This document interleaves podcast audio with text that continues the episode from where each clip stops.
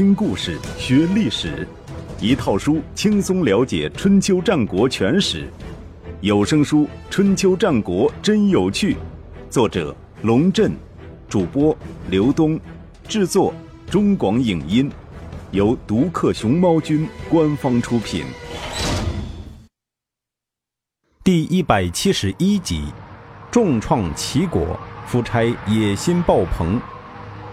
公元前四八六年冬天，吴王夫差的使者来到曲阜，给鲁哀公送来一份神气活现的命令：寡人不日兴师伐齐，望鲁国出兵相助。如前所述，这件事情起因是齐国请吴国兴师伐鲁，后来齐鲁两国握手言和，齐国又请吴国不要出兵，导致夫差大怒。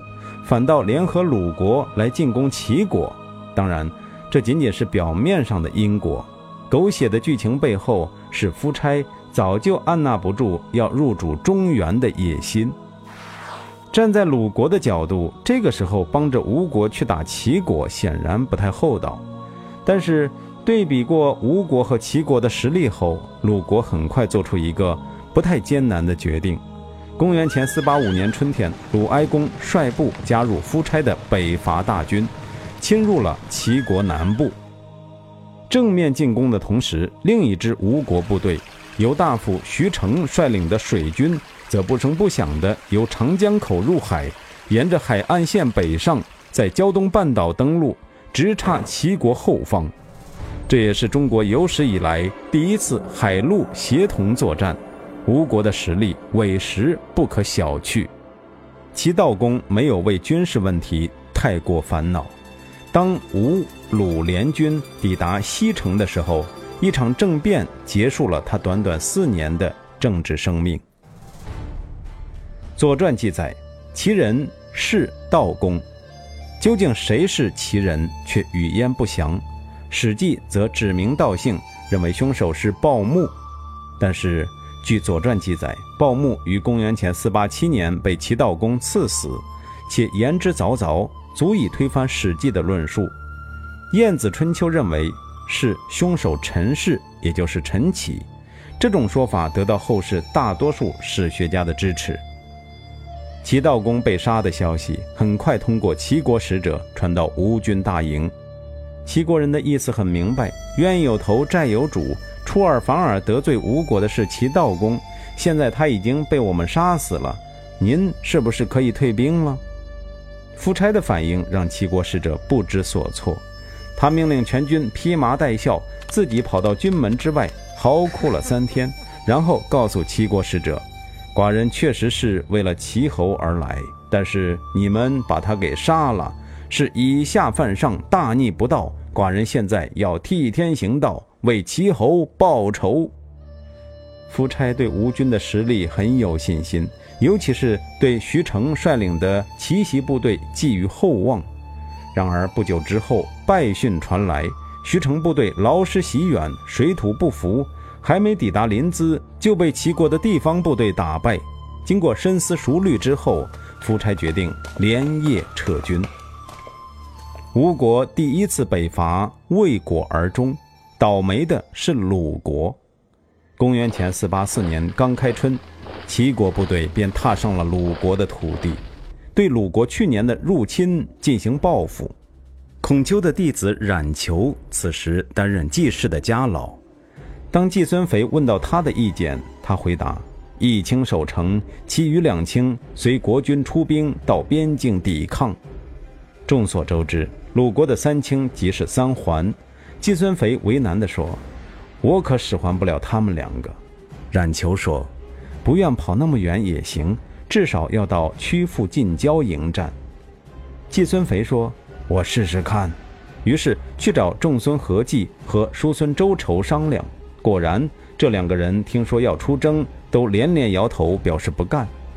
季孙肥回去告诉冉求，冉求说：“既然这样，那国军便不能出战。”请您亲自率领部队背城而战，看他们好不好意思躲在曲阜城内当缩头乌龟。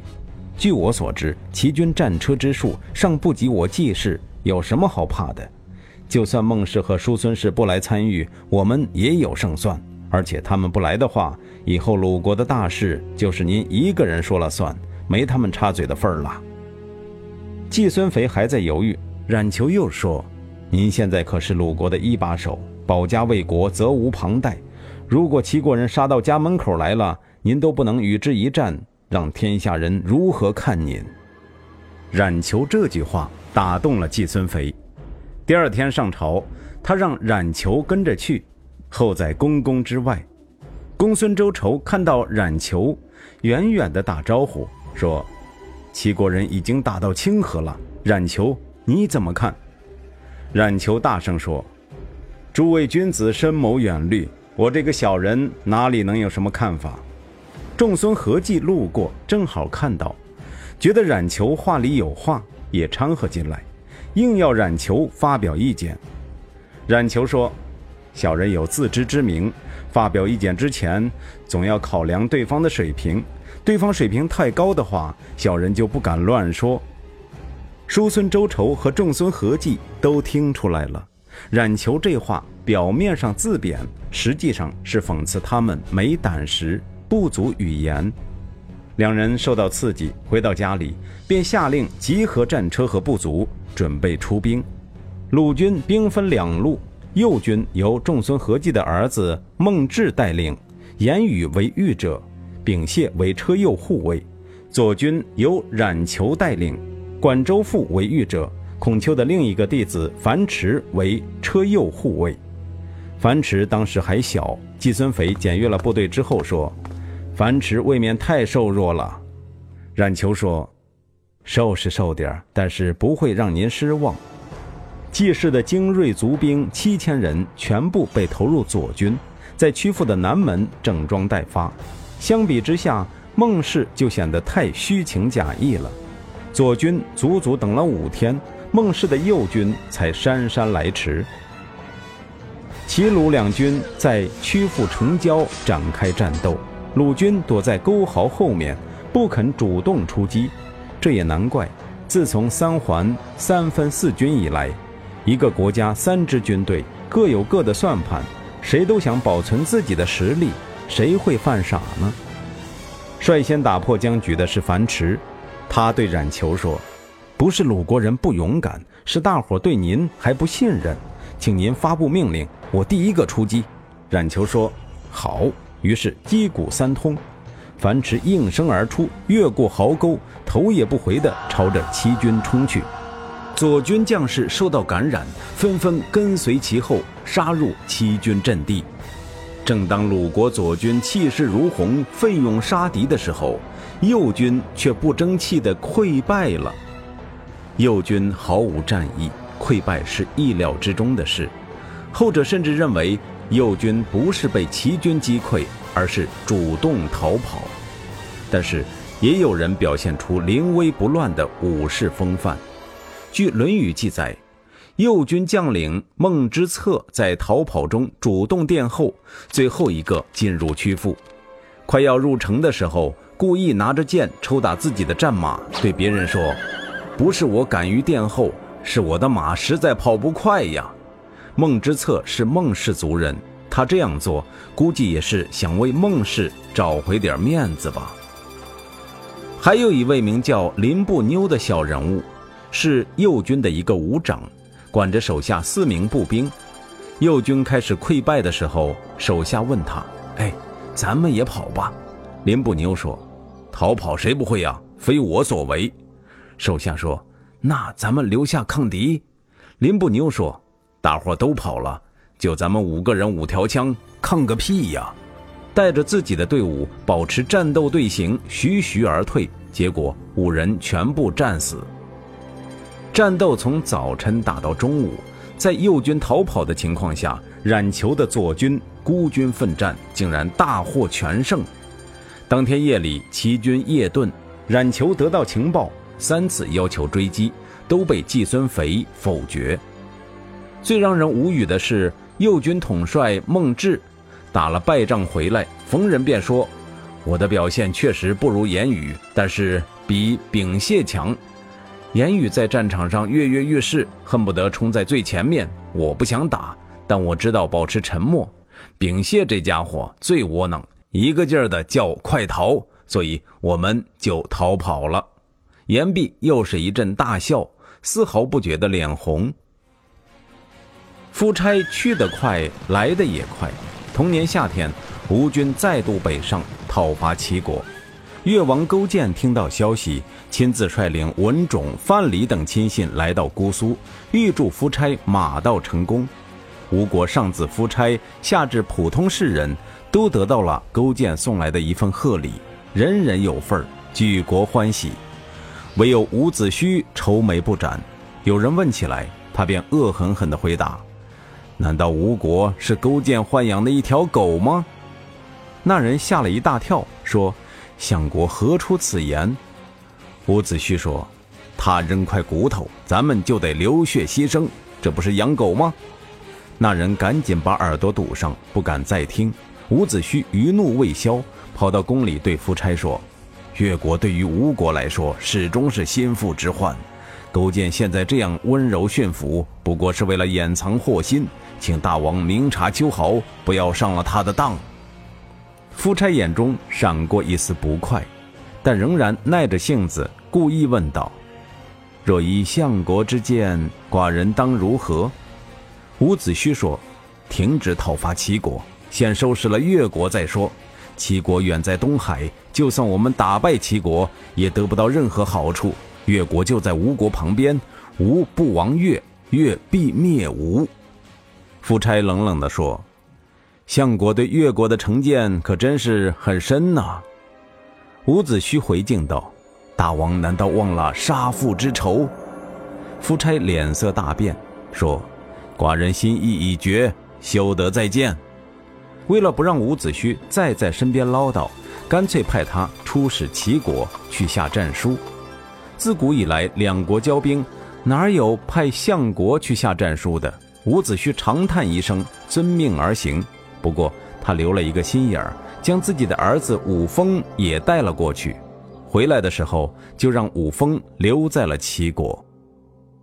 同年五月，吴鲁联军攻克博城，博城在今天的山东省泰安境内。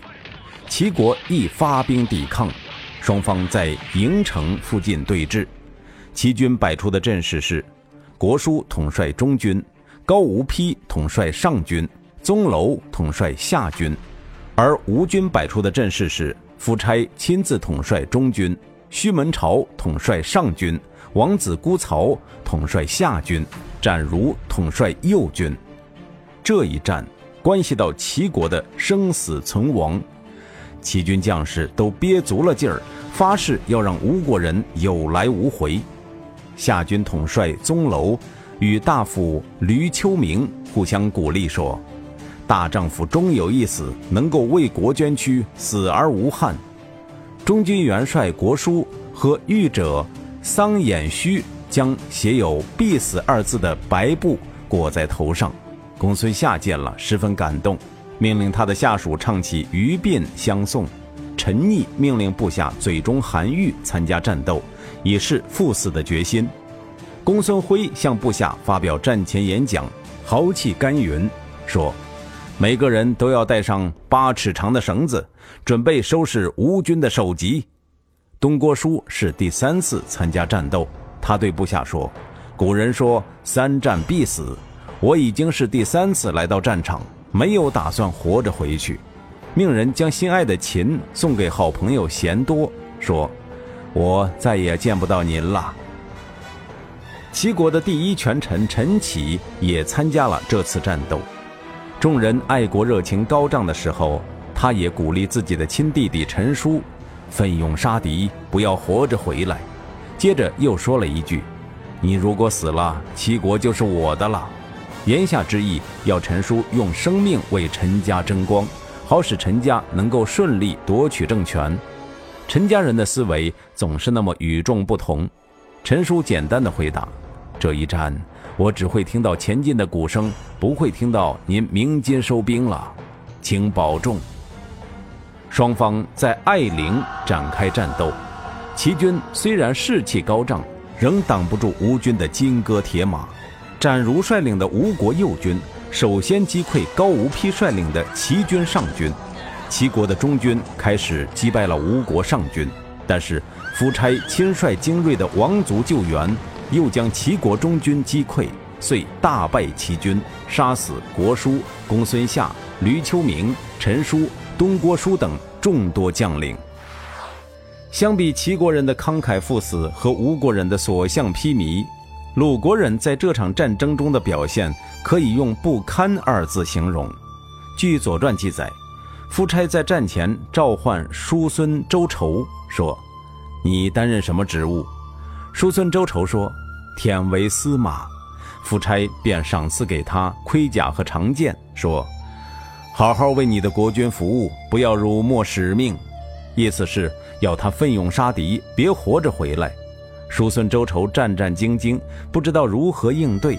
倒是端木赐胆大，眼看要冷场，连忙上前跪拜，替他收下盔甲，说：“周仇接受盔甲，听从军令。受甲而不受剑，意思当然是只求自保，不肯卖命。幸好夫差不计较，战后还将俘获的齐军战车八百乘和齐军首级三千献给了鲁哀公。”其中包括国书的人头。鲁哀公不敢怠慢，命人精心打造了一个匣子，用红黑色的丝绸做垫，将国书的人头装好，还绑上精致的缎带，派大使顾连同一封信送回齐国。信上说：“如果上天不是明察秋毫，怎么会让夏国获胜？”话说得很得体，但是据《国语》记载。这句话应该是夫差写给齐简公的。齐悼公死后，公子仁被立为国君，也就是历史上的齐简公。艾陵之战是夫差称霸天下的最重要一战。单从军事上而言，艾陵之战无疑是空前成功的。这一点从夫差送给鲁哀公的八百乘战车就可以看出来。八百乘战车在任何一个年代都是相当庞大的军事装备，几乎是一个中等国家的全部军事力量，却在一战之间成为吴军的战利品，可以说是史无前例。后世有人认为，吴军之所以取得胜利，一个重要的原因是大胆突破常规，在传统的三军阵型之外，使用了右军作为游击部队。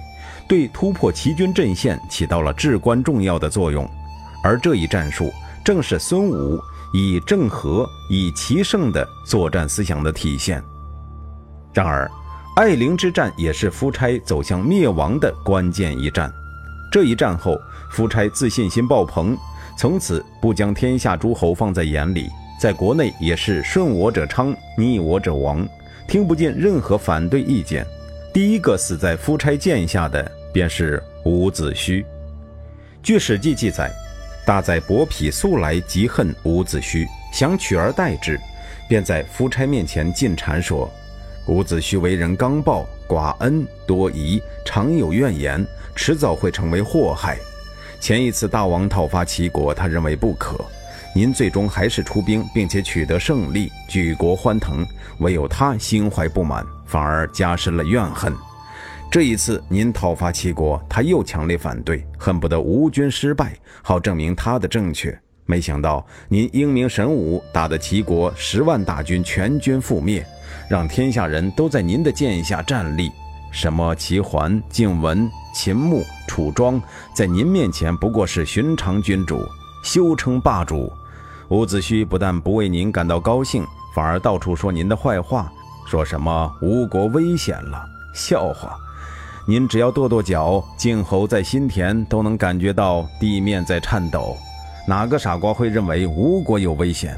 不，伍子胥不是傻瓜，他这是别有用心。夏臣听说，他趁着去齐国访问的机会，将儿子伍峰带到了齐国，投靠在鲍氏门下。齐国人为了讨好他，还封给伍峰土地。作为吴国的相国。他这不是里通敌国吗？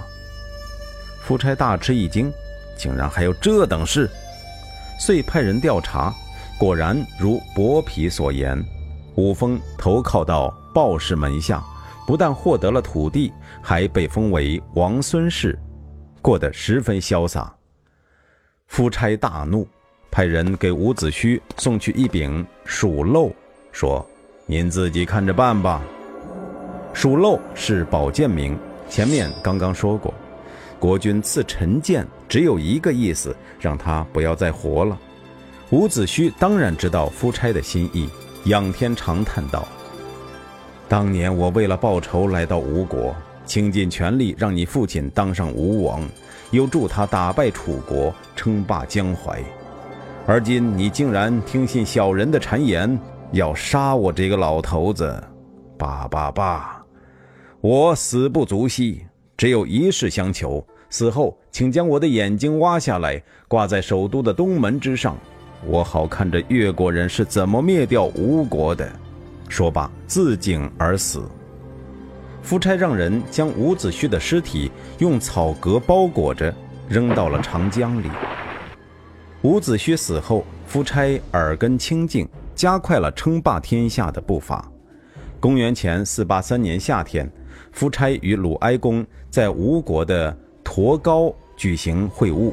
驼高在今天的江苏省如皋境内。大宰伯嚭请求重温五年前增城之盟的誓词，这个要求让鲁哀公感到很为难。众所周知，增城之会上，吴国要求鲁国以百劳之礼招待夫差，伯嚭还宣召季孙肥前来相会，完全没把鲁国放在眼里。鲁国人回想起这件事儿，就觉得耻辱。怎么还会想去重温那段誓词呢？孔丘的门生端木赐再度出马，对伯嚭说：“誓词是用来巩固诚信的，所以要用内心来记住它，用文字来表达它，用布帛来记载它，向鬼神发誓来维护它。寡君以为，两国当年签订了神圣的盟约，互相之间一直遵守，没有丝毫变更。”完全没有必要拿出来旧事重提。伯嚭再度被端木赐说得哑口无言，这事儿就搁下来了。夫差还派人请魏出公前来参加会议，魏出公不想去。大夫子木劝道：“吴国虽然无道，但仍然足以成为魏国的忧患，您还是去吧。大树倒下，砸倒一片；好狗发疯，见人就咬，何况是这么可怕的国家？”魏出公于是战战兢兢地来会见夫差。夫差的如意算盘是先搞一个东部的小型国际联盟，将魏国、鲁国、宋国、诸国、谭国等纳入进来，进而逐渐向西发展，与晋国一争高下。但是魏出公秘密会见了鲁哀公和宋国的代表黄元之后，胆子突然大了，明确向夫差表示。不能与吴国结盟，夫差很生气。庞大的齐国都被吴国打败了，小小的魏国居然敢公开叫板，于是派兵将魏出宫的住处包围起来，想来个霸王硬上弓。子夫和对端木赐说：“诸侯相会，事情办完之后，盟主向大伙赠送礼物，东道主安排宴会，依依惜别。”现在吴王不但不向魏侯赠礼，反而将他囚禁起来。您得想想办法呀！要不，您去跟薄皮沟通沟通。端木赐说：“我是跟薄皮打过两次交道，他对我也挺尊重，我可以去试试。可是这个人贪婪成性，你不能让我空着手去。”子夫和说：“这个自然。”于是端木赐。束锦以行，带着礼物去找薄皮，先不说明来意，一味闲聊，装作不经意的聊到魏国。端木赐故意问：“听说贵国派兵将魏侯的住处包围了，这是为什么呀？”伯嚭说：“那得怪魏侯太不识抬举，寡君好心要与魏侯交朋友，他却姗姗来迟，寡君害怕他又匆匆离去，所以只好将他留下来了。”端木赐说：“哦，原来如此。我听说魏侯来之前，曾经与臣下商议，有人主张他来，也有人反对他来，拿不定主意，所以才会迟到。那些支持他来的是吴国的朋友，反对他来的是吴国的敌人。现在贵国将魏侯囚禁起来，不是让朋友感到难堪，而让敌人洋洋得意吗？而且吴王想领导诸侯，却又囚禁魏侯，谁不感到害怕？亲痛仇快，诸侯畏惧，这可不是称霸天下的做法哟。伯嚭第三次被端木赐说服，请求夫差释放了魏出公，想来是吴因温软。魏出公被吴国人囚禁的这段时间，竟然喜欢上了吴国的语言。回到魏国之后，还学着吴国人怪腔怪调的说话。魏灵公的孙子公孙弥谋当时还小，听到未出宫的声音，便对人说：“国君恐怕不免于难了，被人囚禁了，还学着人家说话，这是打算长久去南蛮之地生活呀。”